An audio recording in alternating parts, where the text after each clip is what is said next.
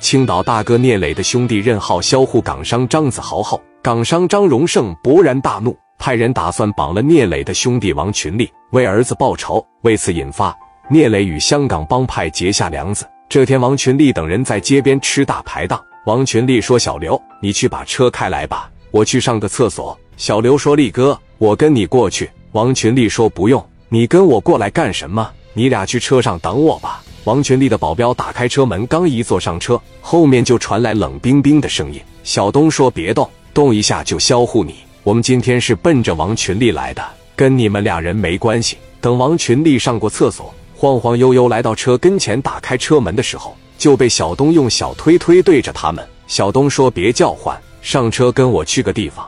我知道你是聂磊的军师，给我上车。”王群力说：“哥们，你们是谁的人呀？”小东说：“你别问那么多。”我让你上车，我没有那么多耐心给我上车。小东一下就把王群力拽到车里了。小东让王群力的保镖开车左拐右拐，最后来到了一座烂尾楼旁边就停下了。小东把王群力的两个保镖打晕以后，把王群力从车上拽出来了。王群力说：“哥们，这荒郊野岭的，你们要干啥呀？你们是谁的人呀？”小东说：“我们是深圳张荣胜的兄弟，我们也是张子豪的兄弟。”这么一说，你明白了吧？坐到我们车里跟我们走，然后就把王群力用绳子绑起来了。等把王群力绑好以后，小东就把电话打给张荣胜了。张荣胜拿起电话一接，喂，小东说：“胜哥绑到了。”张荣胜说：“办的不错，你们抓紧把他带回来，我有事情问他。我们马上回去。”电话就挂了。等小东他们带着王群力来到酒店以后，就带着王群力进屋了。王群力说：“各位大哥，别难为我了，行不行？冤有头债有主。”你们这么折磨我干什么？你儿子又不是我削的。张荣胜说：“我的儿子子豪虽然不是你销户的，但是销户他的是你的兄弟。实话告诉你，我们盯着聂磊盯了十天了，对聂磊还真不好下手。削户我儿子的那个人号，整天也跟聂磊在一起，那我们只能朝着你来了。我把你带回深圳，然后让你磊哥带着米过来换你。”王群力说：“你们还是趁早把这个想法打消掉吧。”你们斗不过磊哥的。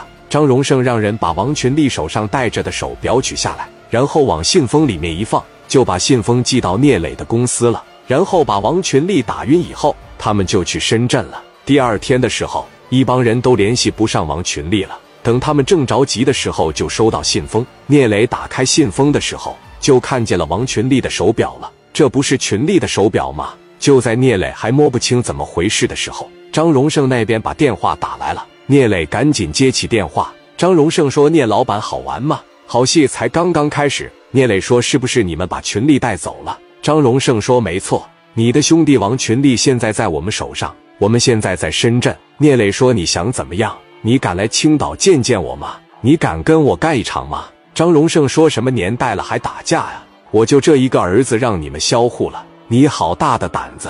我现在给你选择，你一个人上深圳来给我拿五百万米。”把你兄弟换回去！你要敢多来一个人，我马上削户王群力。你敢来吗？聂磊说：“我敢。”张荣胜说：“年轻人，你在青岛行，你在深圳行吗？你知道深圳的水有多深吗？”聂磊说：“你等着我，你要是动我兄弟一根汗毛，我保证削户你。”电话就挂了。聂磊一挂掉电话，刘丰玉就说：“磊哥，戴哥的外号叫深圳王，咱找戴哥帮帮忙呀。”群力毕竟是咱自己的兄弟，聂磊说行，我给戴哥打个电话。聂磊拿起电话就打给戴哥了。